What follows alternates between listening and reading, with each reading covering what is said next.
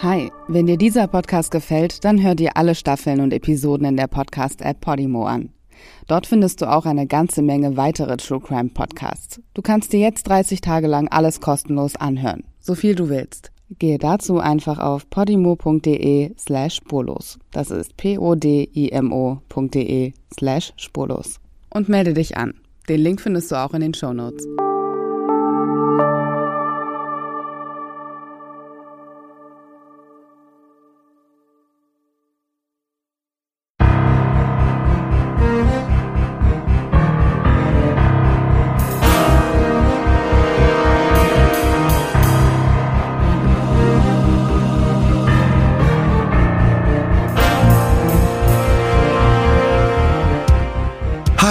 Stefan Pergola hier.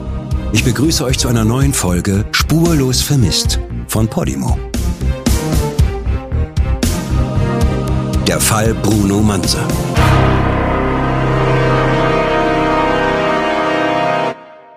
Wir sind im Jahr 2000. Ein neues Jahrtausend. Was für ein Gefühl, was für eine Stimmung, was für Partys.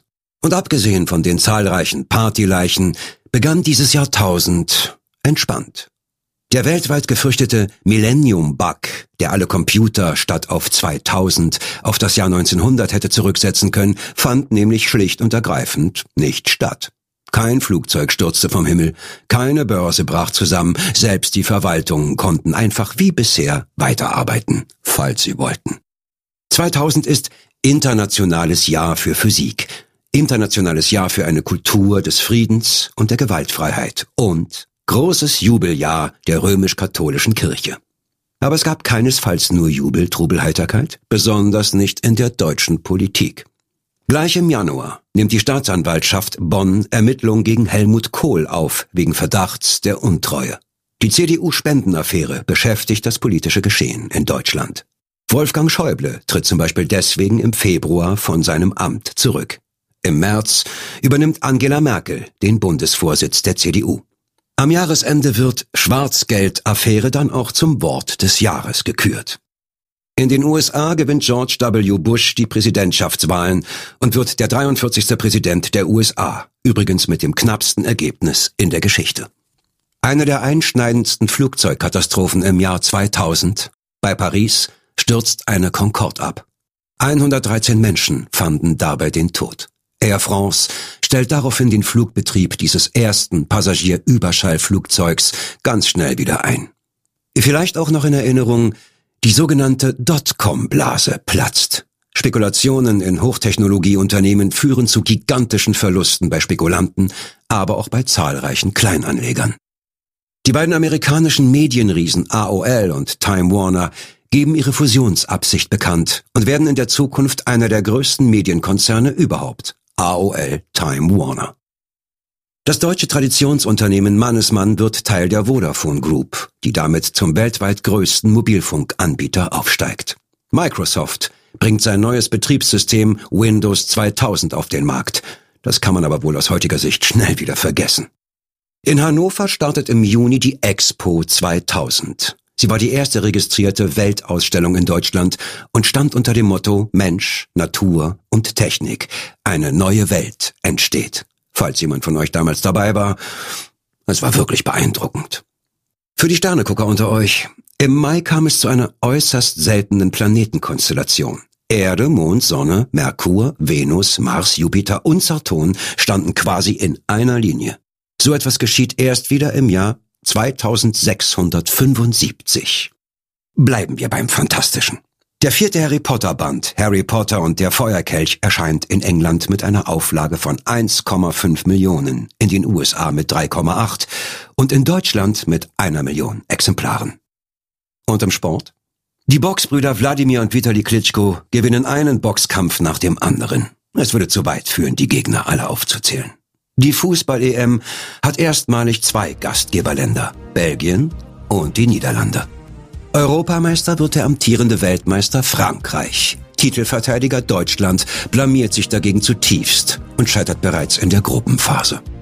In den Hitparaden tummeln sich auf den ersten Plätzen Songs wie Stefan Raabs Maschendrahtzaun, Madonnas American Pie, Britney Spears Lucky, Anton und DJ Ötzi mit Anton aus Tirol oder ATC mit Around the World. Na, wieder im Stoff? Dann kommen wir jetzt zu unserem Fall.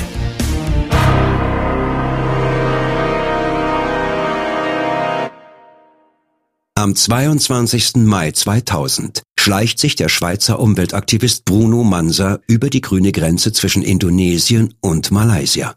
Trotz des offiziell von der malaysischen Regierung gegen ihn verhängten Einreiseverbots. Nichts kann den engagierten Mit-40er davon abhalten. Nicht einmal ein auf ihn ausgesetztes Kopfgeld. Bruno Manser riskiert viel. Sein Ziel sind die Penan, ein indigenes Volk, das auf malaysischem Hoheitsgebiet im Regenwald lebt. Die Penan kämpfen seit Jahren ums nackte Überleben. Denn ihr Lebensraum fällt in zunehmendem Maße der Profitgier der Holzindustrie zum Opfer. Doch das Schicksal dieses Urwaldvolkes schert den König von Malaysia einen feuchten Dreck. Er lässt weiter den Regenwald abholzen, Baum um Baum. Aber dieser lautstarke Umwelt- und Menschenrechtsaktivist aus Basel, der stört gewaltig seine Kreise. Und jetzt ist er schon wieder da. Allerdings nicht für lange. Nur drei Tage, nachdem Bruno Manser verbotenerweise heimlich nach Malaysia einreist, verliert sich am 25. Mai 2000 mitten im Dschungel von Borneo seine Spur. Seitdem gilt Bruno Manser als spurlos vermisst.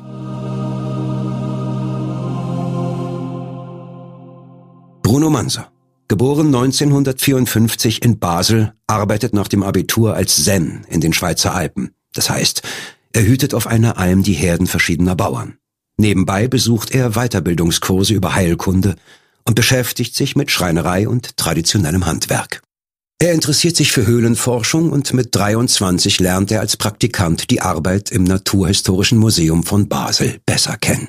Manser ist 30, als er seiner Schweizer Heimat den Rücken kehrt. Er träumt davon, ein Leben ohne Geld zu führen, abseits vom Materialismus, von den Zwängen eines kapitalistischen Systems und einer industrialisierten Gesellschaft. Er sucht stattdessen ein Leben, das noch nahe am Ursprung ist.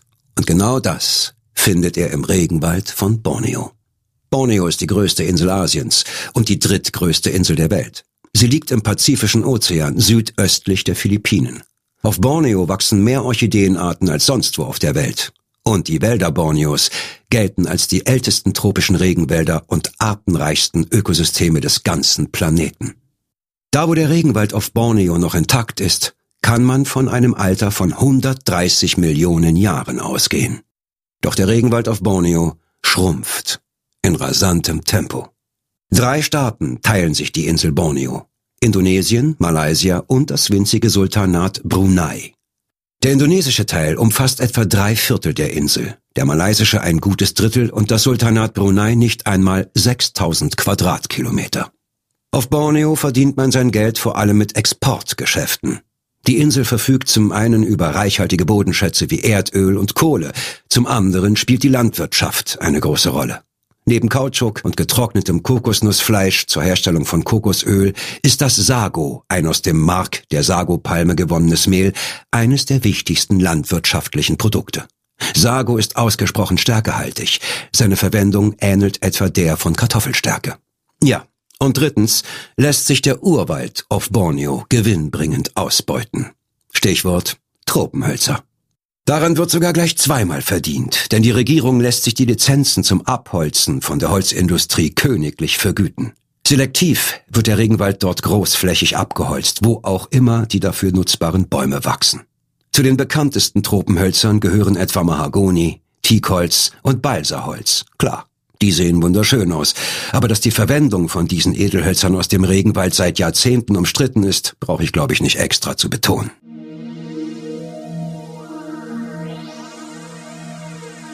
1984 zieht also der 30-jährige Bruno Manser durch diesen Dschungel Borneos.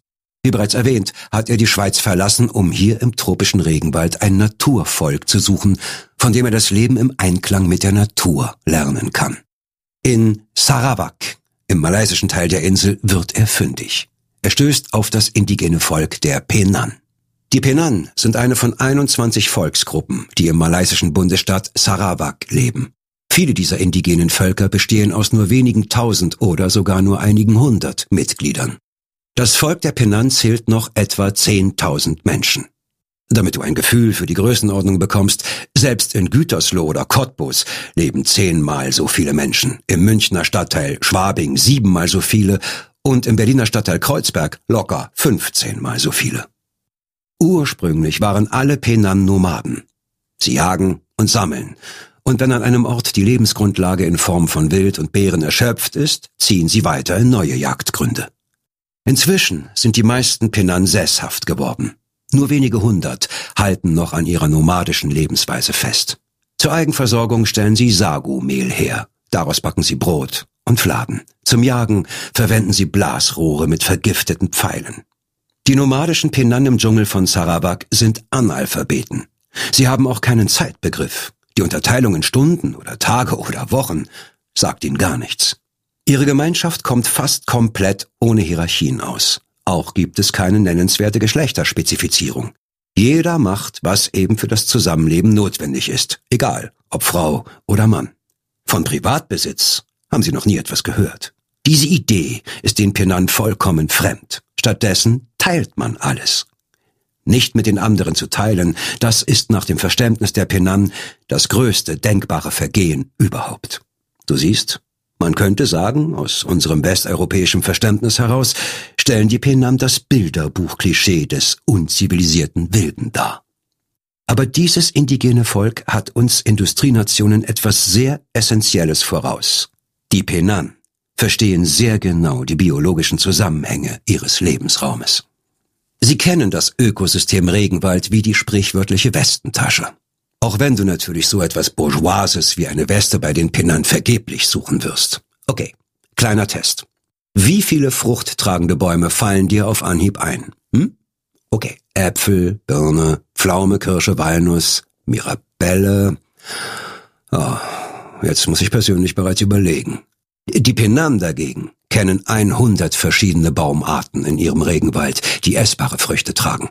Sie kennen auch 50 verschiedene Heilpflanzen, acht spezielle Pfeilgifte für die Jagd sowie nochmal zehn weitere Pflanzengifte, die sie beim Fischfang nutzen. Ihre Sprache hat allein für Bäume und Waldpflanzen 1300 Vokabeln.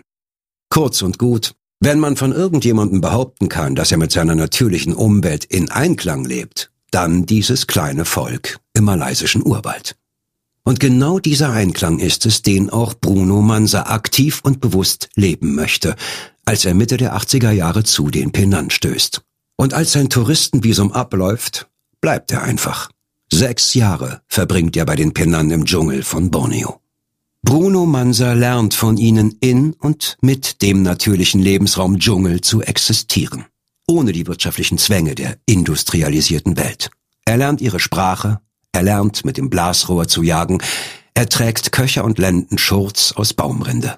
Und der Penanhäuptling Arlong Sega ist schließlich so angetan von dem Schweizer Abenteurer, dass er ihn kurzerhand adoptiert.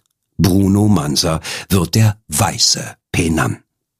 Mansa dokumentiert das Leben im Urwald fleißig und sehr gewissenhaft und manchmal auch sehr poetisch. Wie sich ein junger Farnwedel entrollt, versuche ich mit meinem Körper nachzuahmen lege mich ganz klein zusammen, öffne mich langsam, strecke meine Arme und Hände, wie der Farn seine Blätter, bis in die äußersten Spitzen. In Skizzen und Zeichnungen hält er aber vor allem den Alltag des Pennant-Volkes fest. Und er greift regelmäßig zur Kamera und macht Fotos. Auf mindestens 320 Filmen mit Fotografien hält er den Umgang der Penan mit der Natur fest, die Spiele ihrer Kinder, das gesellschaftliche Zusammenleben der Nomaden. Außerdem füllt Mansa zahlreiche Tagebücher mit Aufzeichnungen zu Flora und Fauna des tropischen Regenwaldes, aber auch zu Sprache und Kultur der nomadischen Penan. Seinen Aufzeichnungen aus sechs Jahren im Kreis der Penan verdanken wir, dass wir über dieses indigene Volk überhaupt so viele Details wissen. Denn die Penan selbst haben keine Schriftsprache, sie notieren folglich auch nichts. Doch die Penan lernen auch etwas sehr Essentielles von ihrem Schweizer Gast, nämlich sich zu wehren. In der Zeit, in der Bruno Mansa mit den Penan im Regenwald lebt, begehren diese erstmals gegen die Zerstörung ihres Lebensraumes auf. Von 1987 an erregen sie durch ihre friedvollen, aber äußerst effizienten Proteste internationales Aufsehen. Nur mit Blasrohren bewaffnet stellen sie sich den Bulldozern der Holzfirmen in den Weg. Völlig ohne Gewalt blockieren die Penanso die Zufahrtsstraßen der Holzindustrie und behindern damit sehr wirkungsvoll die geplanten Waldrodungen. Manchmal über Wochen oder sogar Monate. Die Regierung von Malaysia ist darüber natürlich alles andere als entzückt. Der Protest der Penan mag ja gewaltfrei sein, die Reaktion der Regierung ist es nicht. Zahlreiche Mitglieder des indigenen Volkes werden inhaftiert. Auch von Folter an diesen Gefangenen und von Todesopfern ist die Rede. Sowohl die Regierung als auch Vertreter der Holzindustrie verletzen immer wieder die Menschenrechte der Penan ohne Zögern, ohne Schuldbewusstsein. Es sind ja nur unzivilisierte Wilde, die kann man ruhig über die Rolle ziehen. Den Forderungen der Penan nach Erhaltung ihres Lebensraums oder zumindest nach geschützten Reservaten im Regenwald begegnen ihre Gegner mit Einschüchterungsversuchen, Repressalien oder Bestechungsversuchen. Natürlich bleibt der Regierung Malaysias nicht verborgen, wer da ganz offensichtlich das indigene Urwaldvolk mit einem Mal derart aufwiegelt. Denn bisher waren die Penan absolut handsam und ließen sich alles gefallen. Doch seit dieser Schweizer bei ihnen lebt, machen die Wilden plötzlich Probleme. Bruno Mansa wird für die malaysische Holzmafia zum roten Tuch. Und ihren eigenen Gesetzen folgend setzen sie ein Kopfgeld auf ihn aus. Und falls du nun glaubst, dass sie damit bestimmt nicht durchkommt, muss ich dich enttäuschen. Ganz offiziell zieht die Regierung Malaysias am selben Strang. 1990 verweist sie Bruno Mansa des Landes. Er wird zur persona non grata erklärt, zur unerwünschten Person. Jetzt ist Mansas Leben in ernstzunehmendem Maße bedroht. Er gilt als Staatsfeind. In Malaysia ist er nicht mehr sicher. Jederzeit kann ihn ein Kopfgeldjäger ungestraft ermorden. Bruno Mansa flieht zurück in die Schweiz. Doch nach sechs Jahren bei den Pinnern im Dschungel fällt Mansa die Rückkehr in die westliche Welt schwer. Das Leben im Urwald hat ihn nachhaltig geprägt. Aber sein Aufenthalt bei den Penan hat ihm auch ein Ziel gegeben, für das es sich lohnt zu kämpfen. Denn Mansa weiß, dass das indigene Volk ohne Unterstützung von außen keine Chance hat, sich gegen die Macht seiner Gegner zu behaupten. Er wurde ausgewiesen, man hat ihn mit dem Tod bedroht, ja und? Dann kämpft er eben erst recht. Bruno Mansa wird der stärkste Verbündete der Penan außerhalb des Regenwaldes. Mansa wird das internationale Sprachrohr des bedrohten Urwaldvolkes. In den folgenden Jahren sorgt er mit seinem unermüdlichen Engagement dafür, dass die indigenen Regenwaldvölker überhaupt so etwas wie eine Lobby erhalten.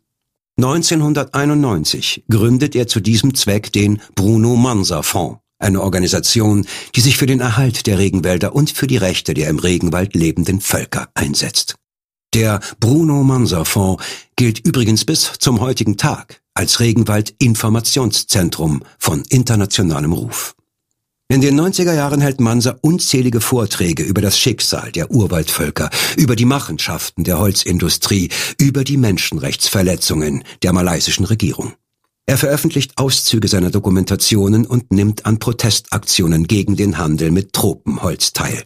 1993 geht er dafür sogar in den Hungerstreik, medienwirksam auf offener Straße.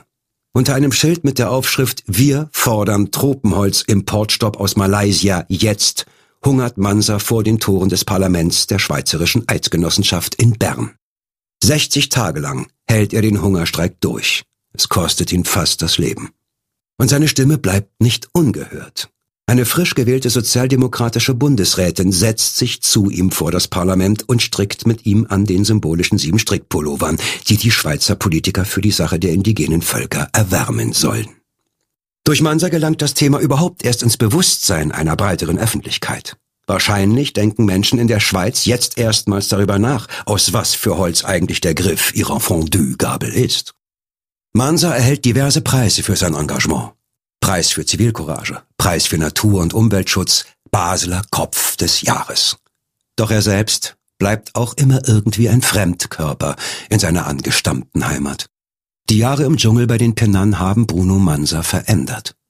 Oder könntest du dir vorstellen, zum Shoppen mal eben einen Schwung vergifteter Pfeile mitzunehmen? Nein? Bruno Mansa schon. 1999 geht er zum Einkaufen in einen Supermarkt. Bevor er den Laden betritt, stellt er im Gebüsch am Eingang einen Köcher mit malaysischen Giftpfeilen Pfeilen ab. Als er nach seinem Einkauf wieder rauskommt, ist der Köcher weg. Logischerweise hat er daraufhin eine Anzeige am Hals. Man wirft ihm Fahrlässigkeit vor und wegen der Übertretung des Giftgesetzes muss er 800 Franken Buße bezahlen. Die Pfeile bleiben übrigens verschwunden. Geschlossene Räume erträgt er nur noch schwer. Er wohnt lieber auf dem elterlichen Balkon, wo er sich schon als kleiner Junge aus Ästen und Laub ein Nest gebaut hatte. Mansas Herz ist auch nach seiner Rückkehr in die Schweiz im Dschungel geblieben. Es ist also keineswegs verwunderlich, dass es ihn immer wieder in den Regenwald nach Borneo zieht.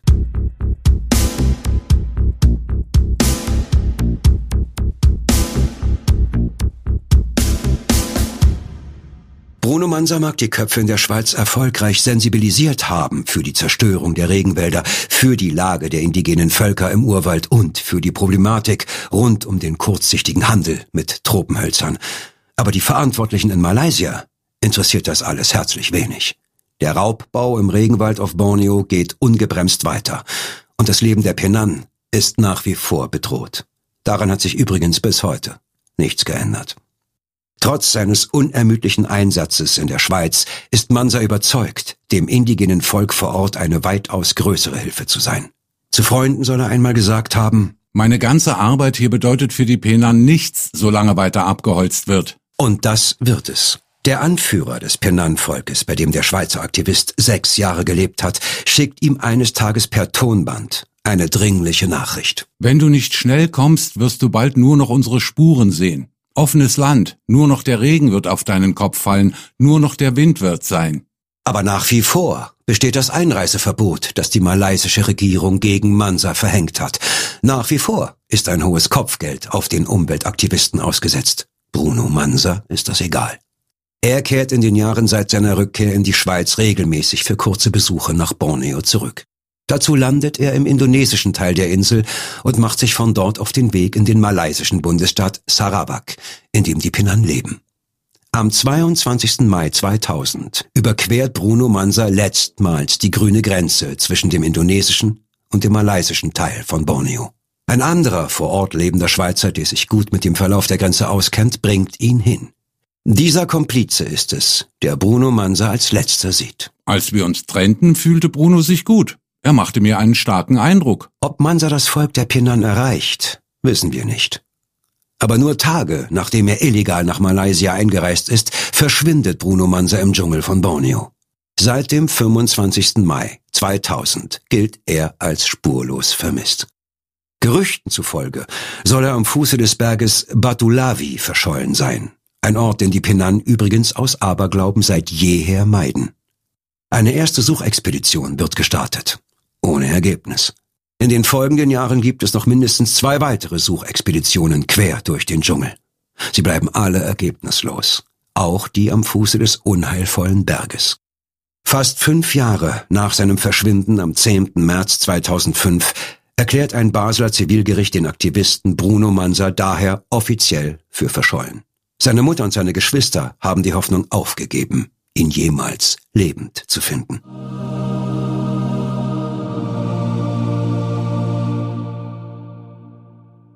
Was könnte mit Bruno Mansa passiert sein, nachdem er am 22. Mai 2000 die grüne Grenze zwischen Indonesien und Malaysia überquert hat?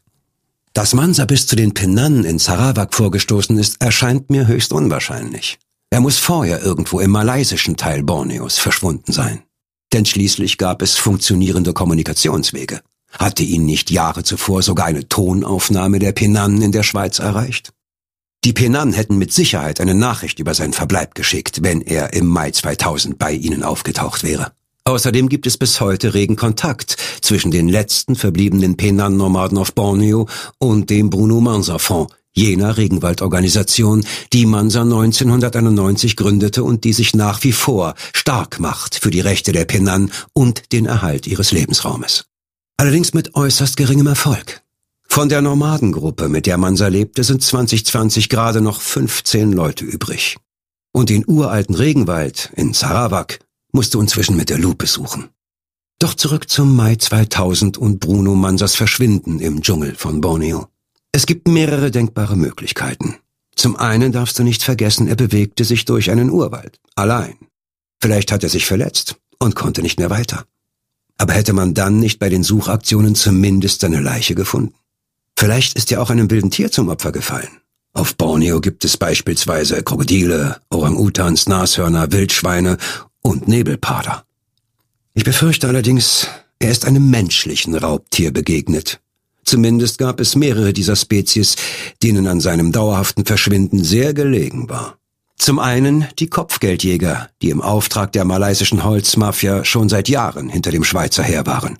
Zuletzt sollte das Kopfgeld bei 100.000 Dollar gelegen haben und zum anderen die Regierung Malaysias. Der war dieser unbequeme Umwelt- und Menschenrechtsaktivist seit Jahren ein Dorn im Auge. Entweder haben ihn also die Kopfgeldjäger erwischt und ausgeliefert oder gleich ermordet, oder Regierungskreise haben ihn für immer mundtot gemacht, indem sie ihn verschleppt haben und dann, tja, im besten Falle in irgendein Verlies geworfen haben. Solange nicht das Gegenteil bewiesen ist, kann man natürlich auch darüber spekulieren, ob Mansa doch noch lebt. Untergetaucht, mit falscher Identität, versteckt vor seinen Häschern, im Untergrund lebend, vielleicht sogar immer noch auf Borneo. Aber über 20 Jahre nach seinem Verschwinden werden wir diese Frage nach seinem Verbleib wahrscheinlich nie beantworten können.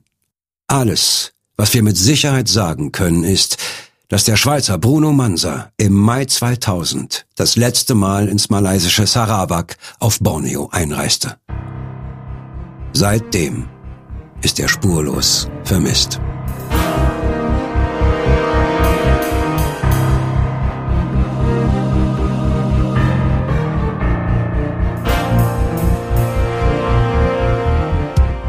Dieser Podcast ist eine Produktion von Ton in Ton Audioproduktion Berlin im Auftrag von und exklusiv bei Podimo Deutschland.